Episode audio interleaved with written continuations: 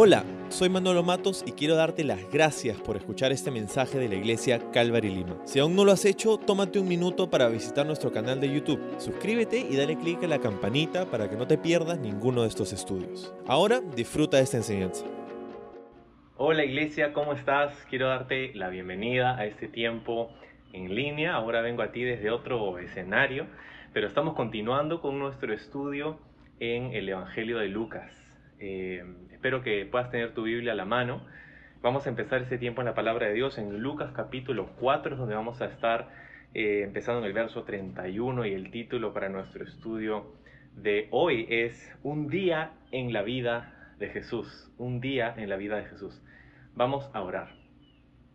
Señor, muchas gracias por darnos este tiempo en tu palabra. Ah, gracias por estas plataformas que nos conectan y nos unen a pesar de eh, un tiempo en el que todavía estamos eh, físicamente separados. Señor, gracias porque hay esperanza en ti y hoy día te pedimos que nos hables por medio de tu palabra, que uses eh, este capítulo, este pasaje para refrescar, hablar a nuestros corazones en el nombre precioso de Jesús. Amén. Amén. Bueno, eh, el pasaje de hoy nos lleva a un día largo, nos lleva a contar un día largo en la vida de Jesús. Este día está registrado también para nosotros en el Evangelio de Marcos y de Mateo. me parece que los discípulos estaban tan impresionados con lo que sucedió este día que decidieron escribirlo en sus recuentos del Evangelio y definitivamente el Espíritu Santo hablándoles a sus corazones acerca de este día también. empezó en la mañana en la sinagoga de Capernaum, luego pasó hacia la casa de Pedro en la tarde, donde Jesús sana a su suegra, a la suegra de Pedro, y luego termina en la noche en la calle, donde Jesús está ministrando a una multitud que es bendecida y sanada por Jesús. Luego, al final de un día larguísimo de trabajo y ministerio, vemos a Jesús en la madrugada siguiente buscando estar solo para poder orar. Un día cargado de actividad, pero es también un día que tiene mucha aplicación para nosotros mientras lo estudiamos hoy. Ah, vamos a empezar en el verso 31 donde dice, después Jesús fue a Capernaum, una ciudad de Galilea, y enseñaba en la sinagoga cada día de descanso. Allí también la gente quedó asombrada de su enseñanza porque hablaba con autoridad. ¿Sí? Ah, encontramos que Capernaum era el nuevo lugar, el nuevo sitio de operaciones, de, el nuevo centro de operaciones de Jesús en Galilea. Y es interesante que haya escogido este lugar, yo creo que ha sido intencional, porque Jesús escoge esta ciudad para pasar los primeros dos años de sus tres años de ministerio público. La mayor parte de esos primeros dos años las pasó, lo pasó aquí en Capernaum, en Galilea, en el norte del país. creo que fue muy intencional porque Capernaum era una ciudad de mucho movimiento. Sí, Capernaum se encontraba en una ruta de comercio muy recorrida, muy conocida. Una serie de carreteras que conectaban el norte, Babilonia, pasando por Damasco, Capernaum y luego Jerusalén y descendía incluso hasta Egipto y había otra ruta que pasaba por Capernaum que conectaba con Tiro y Sidón por la costa. Era una ciudad comercial, era tan comercial que Roma había decidido poner un puesto de cobranza de impuestos aquí en la ciudad de Capernaum, operado por, sabemos que nada más y nada menos que uno de los que se convertiría en discípulo de Jesús, Mateo o Leví, ¿no? Desde este lugar el chisme acerca de Jesús correría como fuego salvaje, ¿no? haciendo milagros y enseñando cosas insólitas, sin duda amplificando el alcance que tenía su ministerio. Dice aquí el texto que Jesús enseñaba en la sinagoga cada día de descanso o reposo o como se conocería en el mundo judío el Shabbat. El Shabbat, el día de descanso, Jesús era un maestro regular en la sinagoga de Capernaum. Ahora, el Shabbat, el día de descanso, eh, dado o prescrito por Dios ¿no? como una receta divina para su pueblo, eh, era un día en la semana en el que debían descansar de todo su trabajo. Si tú guardabas el Shabbat, trabajabas seis días de la semana y un día descansabas, el día sábado. Ah, empezaba el viernes por la noche, cuando, había, cuando podías ver tres estrellas en el cielo por la tarde y ya empezaba el Shabbat y terminaba el sábado a la misma hora más o menos. Las sinagogas son curiosas porque es la primera vez que encontramos este concepto aquí en el Evangelio, el concepto de sinagoga, y empezaron eh, dentro del tiempo de la cautividad en Babilonia. ah, ya que el pueblo de Israel no podía reunirse en los templos, en el templo de Jerusalén, obviamente, ellos decidieron reunirse, comenzar a reunirse en casa para considerar las escrituras, para adorar juntos a Dios, las sinagogas. Y cuando regresaron del cautiverio al área de Judea, esta costumbre se mantuvo. Ah, para empezar una sinagoga, se requería un mínimo de 10 hombres judíos en una ciudad o en un pueblo. Y entonces aquí en Capernaum había una sinagoga donde Jesús iba regularmente a enseñar. la base de las reuniones de las sinagogas, interesantemente, eran las escrituras, la palabra de Dios, la Torá y los profetas. Ellos mantuvieron como una prioridad la enseñanza de las escrituras a la comunidad judía. Ahora, la mayoría de los rabinos o los maestros que compartían las enseñanzas en las reuniones de la sinagoga en Shabbat, compartían eh, o solían citar las, eh, los dichos de otros rabinos. Él ha dicho esto, entonces lo citamos, ¿no? Eran un montón de citas de personas, vamos a decir, célebres dentro de la doctrina judía. pero cuando escucharon a Jesús, se sorprendieron, se asombraban, dice, de su enseñanza porque enseñaba con autoridad. Jesús muchas veces se ha registrado en los evangelios diciendo, ustedes han escuchado que se dice, pero yo les digo, pero yo les digo. Entonces Jesús enseñaba con autoridad, eh, autoridad sobre la palabra de Dios. Sí, es muy interesante eso. Ellos estaban acostumbrados a reuniones un tanto monótonas y aburridas en la sinagoga. Es más, el Talmud, la colección de tradiciones judías, nos dice que las reuniones de las sinagogas eran secas, tan secas como el, como el polvo, ¿no? Es curioso, eran, era, era un poco aburrido, pues. Este, sin embargo, eh, la estructura organizacional de las sinagogas era muy simple. Había primero una persona que era como el director de la sinagoga, el principal de la sinagoga. Era una persona que era una mezcla entre gerente y conserje. Se encargaba de tener las llaves del local, de mantenerlo limpio para las reuniones, abría las puertas para los invitados, hacía la programación de los maestros y las enseñanzas. Luego había una segunda persona que se encargaba de repartir las, limosnas a los pobres. Y una tercera persona que se encargaba de cuidar los rollos de las escrituras y esta persona también se encargaría de tocar el shofar cuando empezaría el día de reposo para indicar que el Shabbat había comenzado. Ahora, esta sinagoga en particular no se reunía en una casa como muchas otras, sino que se reunían en un lugar que había sido edificado, sabemos, por un centurión romano que había donado para la construcción de esta sinagoga. Este lugar en Capernaum, en Galilea, en Israel, ha sido excavado y es una de las atracciones turísticas más impresionantes de Galilea. La sinagoga que se encuentra ahí, que en el mundo prepandémico tú podías viajar y visitar, y esperamos que pronto se resuma eso, pero es una sinagoga que tú puedes visitar, es la, es la construcción a la que tú visitas el día de hoy es del tercer siglo, pero puedes ver por debajo los cimientos donde está esta edificación, una piedra que es diferente, porque la piedra de la construcción de la sinagoga actual o del tercer siglo es de piedra caliza, y los cimientos que tú puedes ver son de los días de Jesús, y se puede, se puede ver la diferencia porque está hecha de piedra de basalto, una piedra oscura, negra, ¿no?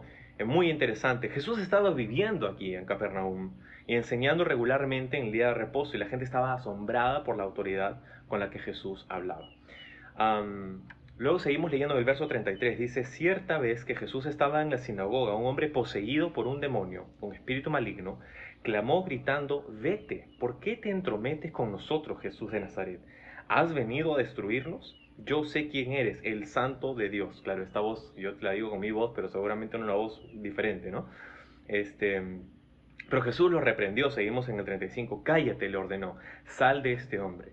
En ese mismo momento el demonio arrojó al hombre al suelo mientras la multitud miraba y luego salió de él sin hacerle más daño. ¿Qué tal reunión de la sinagoga ese día, no?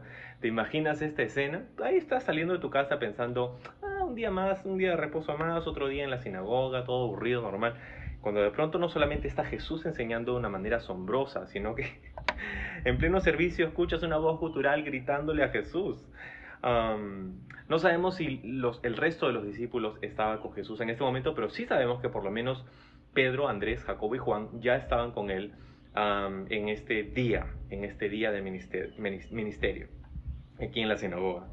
Ellos, estos cuatro discípulos por lo menos, van a escuchar a este demonio hablar acerca de Jesús diciendo, Él es el Hijo de Dios, tú eres el Hijo de Dios.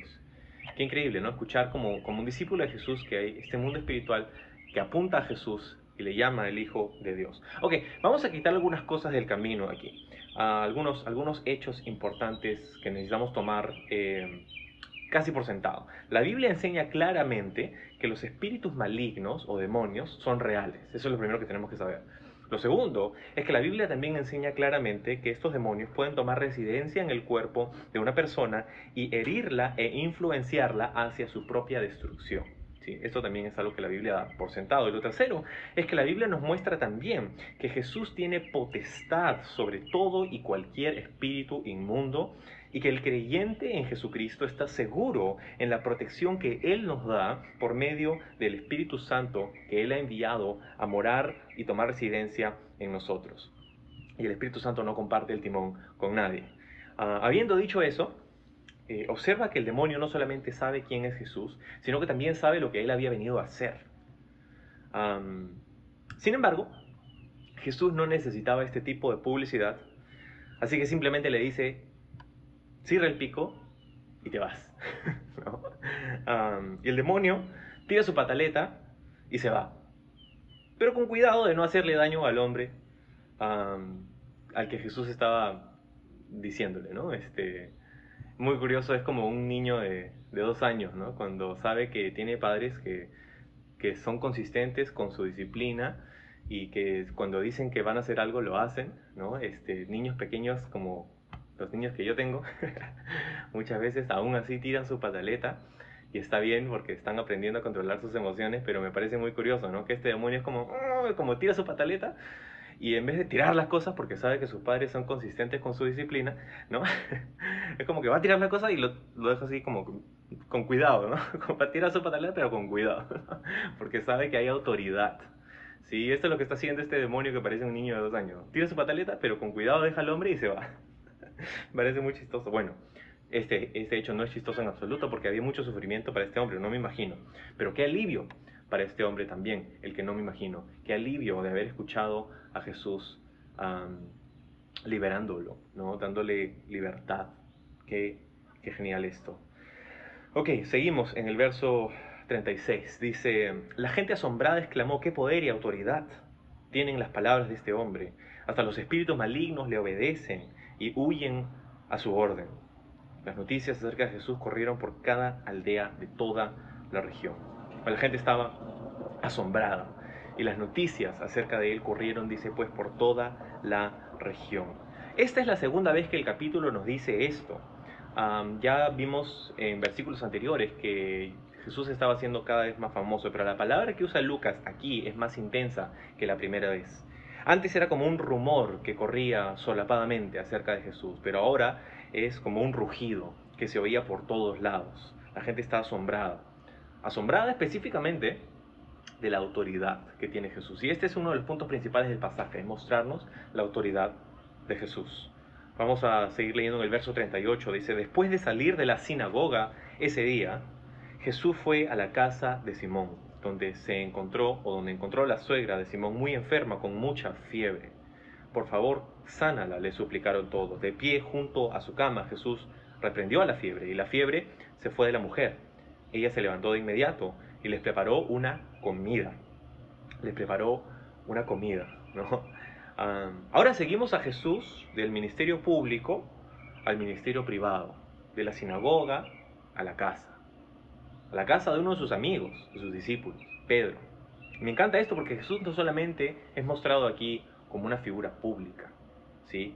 Él es genuino en sus relaciones interpersonales. Él no tiene un tráiler de estrella de cine, ah, no tenía una lista de cosas que tenían que darle, ¿no? Para que él pueda hacer su ministerio, su show. No, es una persona común y corriente, normal, genuino, Jesús, ah, pasando tiempo con sus amigos en la casa de Pedro, Frente a la sinagoga que, que se excavó, que tú normalmente podrías visitar el día de hoy en Capernaum, hay otra excavación que es seguro que es la casa de Pedro, alrededor de la cual también hecha con esta piedra de basalto, esta piedra negra que data del primer siglo, alrededor de la cual han hecho una capilla hermosa, eh, en el centro de la cual puedes mirar hacia abajo y ver los cimientos de esta casa antigua, la casa de Pedro, es increíble. Pedro tenía pues un negocio de pesca, sabemos era pescador con su hermano Andrés y también probablemente una alianza de negocios con Jacobo y Juan. Estaba casado, su suegra vivía con ellos y en esta ocasión estaba enferma, con fiebre. Con fiebre. Sabes, hay dos términos en ese idioma antiguo en el que fue escrito el Nuevo Testamento para referirse a la fiebre. En la concepción de ese día había una fiebre leve y una fiebre grave. La fiebre leve era comúnmente algo como la malaria o algo similar. Pero ahora encontramos que usa esta fiebre muy alta. Esta concepción en el primer siglo de una fiebre muy alta era una fiebre que normalmente y muy comúnmente sería una fiebre letal, causada de repente por alguna bacteria o incluso por algún virus. y todos en la casa suplicaron a Jesús que sanara a la suegra de Pedro. no sé si Pedro estaba entre los que le suplicaron. Imagino que sí. Pero Jesús tiene compasión, ¿te das cuenta? La sana. Se pone al pie de la, de la cama, al costado de ella, y la sana tiene compasión de ella. Pero observa que su compasión, su compasión se hace evidente a través de la preocupación y las súplicas de los amigos y familiares de aquellos que sufren. ¿Sabes? Si tienes algún amigo o familiar que está sufriendo con alguna enfermedad, me encanta que en este momento puedes dejar tus peticiones en los comentarios y tenemos personas que van a estar orando y haciendo súplicas. Por ello lo hemos venido haciendo. Y muchos de aquellos por los que hemos venido orando se han sanado también y creemos que Dios ha intervenido allí. Así que ahorita, si quieres, deja una petición en los comentarios porque tenemos personas que están ansiosas, hermanos que están velando en oración por las peticiones las personas que pueden estar sufriendo alguna enfermedad en este momento. Jesús le habló, le habló a la fiebre y la fiebre se fue. Es como que el texto casi como que personifica esta enfermedad. Y vemos entonces que Jesús no solamente tiene autoridad sobre los demonios, sino que también tiene autoridad sobre las enfermedades. Jesús es soberano en el plano espiritual y también en el plano físico. Deja que esa verdad te refresque y te anime en este momento. Jesús es soberano en el plano espiritual y lo sabemos y lo creemos. Pero ¿sabes que Jesús también es soberano en el plano físico? Que Él tiene potestad para sanar enfermedades. Que podemos clamar y Él nos escucha ella es sanada por Jesús. Creemos que Jesús tiene el mismo poder hoy día. Ahora, no es una cuestión de que Jesús, si Jesús puede o no puede, Jesús es soberano. Y Jesús muchas veces sana y muchas veces no lo hace, porque tiene planes soberanos también. Pero eso no quiere decir que no podemos orar y suplicar y pedir que si está en los planes y la misericordia de Dios para una vida, para una persona, en los planes soberanos de Dios para esa persona, pueda sanarla. Y me encanta que eso es lo que vemos aquí. Jesús es soberano sobre una enfermedad que posiblemente había sido causada por una bacteria o un virus. me encanta eso, me encanta. Ella es sanada y una vez que es sanada, mira lo que hace esta mujer. Dice que comenzó a servirles de inmediato. El servicio es la respuesta más apropiada que una persona puede darle a Dios cuando Él ha obrado en su vida. Eso es lo que nosotros debemos y podemos hacer.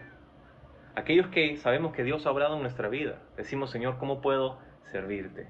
¿Cómo puedo servirte? Un servicio práctico. Un servicio práctico. Me encanta que en nuestra iglesia tenemos un batallón de personas que aman servir a Dios. Voluntarios, nuestro equipo de voluntarios. Dicen, Señor, ¿cómo puedo servirte? ¿Cómo puedo servir a tu pueblo? ¿Cómo puedo servir a tu iglesia? Tú puedes ser parte de ese equipo también. Puedes dejarnos saber, escribirnos, mandarnos un correo. Nos encantaría que seas parte de este equipo de siervos uh, que saben lo que Dios ha hecho en su vida y están dispuestos a servir a Jesús. Él comienza a servir de inmediato. Sigamos. Esa tarde en el verso 40 dice, al ponerse el sol, la gente de toda la aldea llevó ante Jesús a sus parientes enfermos, cualquiera que fuera la enfermedad. El toque de su mano los sanaba a todos dice, muchos estaban poseídos por demonios, los cuales salieron a su orden gritando, eres el Hijo de Dios, pero como ellos sabían que él era el Mesías, los reprendió y no los dejó hablar. Entonces aquí el día de reposo se había acabado y una multitud de personas se acercaron a la casa. Vimos a Jesús en la sinagoga, luego en el hogar y ahora le vemos en las calles. Ahí estaba Jesús, sirviendo, ministrando a esta multitud, a todos los que vinieron a Él. Me encanta esto porque es representativo de lo que sucede en un plano espiritual. Todo aquel es como hemos llamado a esta serie a través del Evangelio de Lucas. Todo aquel que vino a Jesús fue sanado, tocado, ministrado, recibido por Jesús. Jesús no tiene miedo de obrar en la vida de todo aquel que viene a Él. No importa la condición en la que se encontraban, en la condición espiritual, en la condición física, en la condición mental, emocional. Si tú estás dispuesto a venir a Jesús, Él está dispuesto a obrar en ti. le vemos a Jesús pues teniendo victoria espiritual sobre toda dolencia, enfermedad y condición espiritual. Este es uno de los grandes propósitos de este pasaje, es mostrarnos justamente lo que sucedió ese día. Jesús estaba mostrándonos que Él tenía poder, espiritual, autoridad sobre todas estas cosas. Y Mateo, cuando nos cuenta acerca de este día, nos dice que Jesús lo hizo cumpliendo con una parte de la profecía de Isaías 53. ¿Sí? Ah, muy interesante esto. Sigamos, en el verso 42 dice, muy temprano, a la mañana siguiente, Jesús salió a un lugar aislado. Las multitudes lo buscaron por todas partes y cuando por fin lo encontraron, le suplicaron que no se fuera. Él les, respondió, debo predicar la buena noticia del reino de Dios también en otras ciudades, porque para esto fui enviado. Así que siguió recorriendo la región predicando en las sinagogas de toda Judea. Toda Judea.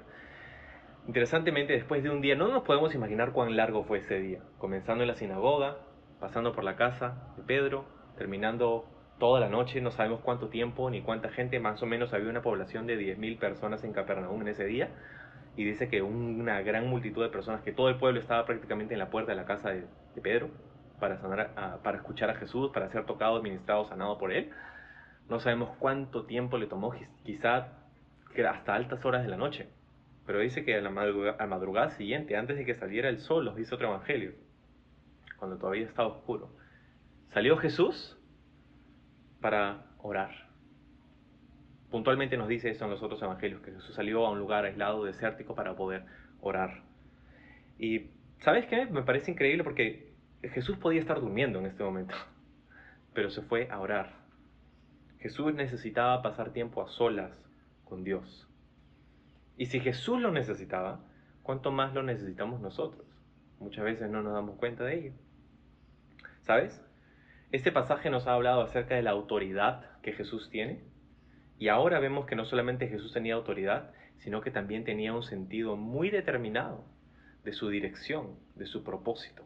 Si yo tengo que hacer esto porque para esto he sido enviado. Me parece increíble eso. ¿Y de dónde vino eso? ¿De dónde vino esa autoridad y de dónde vino ese, esa dirección, ese propósito, ese sentido de, de dirección? Yo te sugiero que vino de estos tiempos, de estos tiempos de soledad con el Padre, de estos tiempos en los que Jesús podía pasar a solas un momento en la presencia de Dios y recibir el consejo del Padre, recibir el corazón del Padre, la voluntad del Padre para ese día. Jesús recibía su autoridad y su sentido de dirección y su fuerza de esos tiempos con el Señor, con el Padre. Y nosotros lo necesitamos muchísimo más incluso. Nosotros necesitamos eso. ¿Sabes? Este año y poco más hemos estado aislados quizá. Hemos estado aislados. Pero ¿qué hay de el Internet y las redes sociales? O sea, hemos estado aislados físicamente, como Jesús dice que se fue a un lugar aislado. Pero no hemos estado muy aislados, creo, mentalmente, emocionalmente. Y esta es gran parte de la razón por la que hace varios años empezamos nuestras temporadas de ayuno y oración. ¿Sabes? Porque como iglesia sabemos que necesitamos buscar un tiempo donde cortamos un rato estas cosas para buscar un momento con el Señor. De ahí provino la autoridad y, la dirección, el sentido de propósito con el que Jesús se movía. Y obviamente de su identidad, de, su, ah, de, saber que Él es el Hijo de Dios y tiene un propósito, ¿verdad? Y tú y yo debemos y podemos tener lo mismo. Había muchas cosas que Jesús podía hacer, pero él sabía que había una sola cosa que él debía hacer. Y lo mismo es cierto en tu vida. Hay muchas cosas que tú podrías estar haciendo, pero hay una o dos, un par de cosas que son las que debes estar haciendo. Ese gran sentido de dirección y propósito venía de esos tiempos de soledad con el Padre. Y yo te animo, dentro de todas las lecciones que vemos en este gran pasaje, a que puedas justamente aprovechar eso y poder pasar tiempo con Dios. Quizá en las mañanas, quizá necesitas levantarte un poco más temprano, acostarte un poco más temprano. Cuesta, es difícil, pero es indispensable, lo necesitamos. Si vamos a pasar a través de todas estas cosas que hemos venido pasando este año y no tienen fin, hay esperanza en la presencia de Dios. Así que vamos a orar. Señor, gracias por darnos este tiempo en tu palabra y animarnos con estas grandes lecciones. Te pedimos que pongas en nosotros el deseo de buscarte, el deseo de poder pasar tiempo a solas contigo. Cuán necesario es. A veces nos sentimos perdidos y sin dirección, sin propósito, sin saber qué hacer, hasta incluso sin autoridad espiritual, cansados, frustrados, desanimados, deprimidos. Pero es en tu presencia donde encontramos la esperanza, donde encontramos tus promesas, donde encontramos la fuerza, el sentido de dirección y propósito que tanto anhelamos y necesitamos. gracias por este tiempo. Te bendecimos. En el nombre de Jesús. Amén.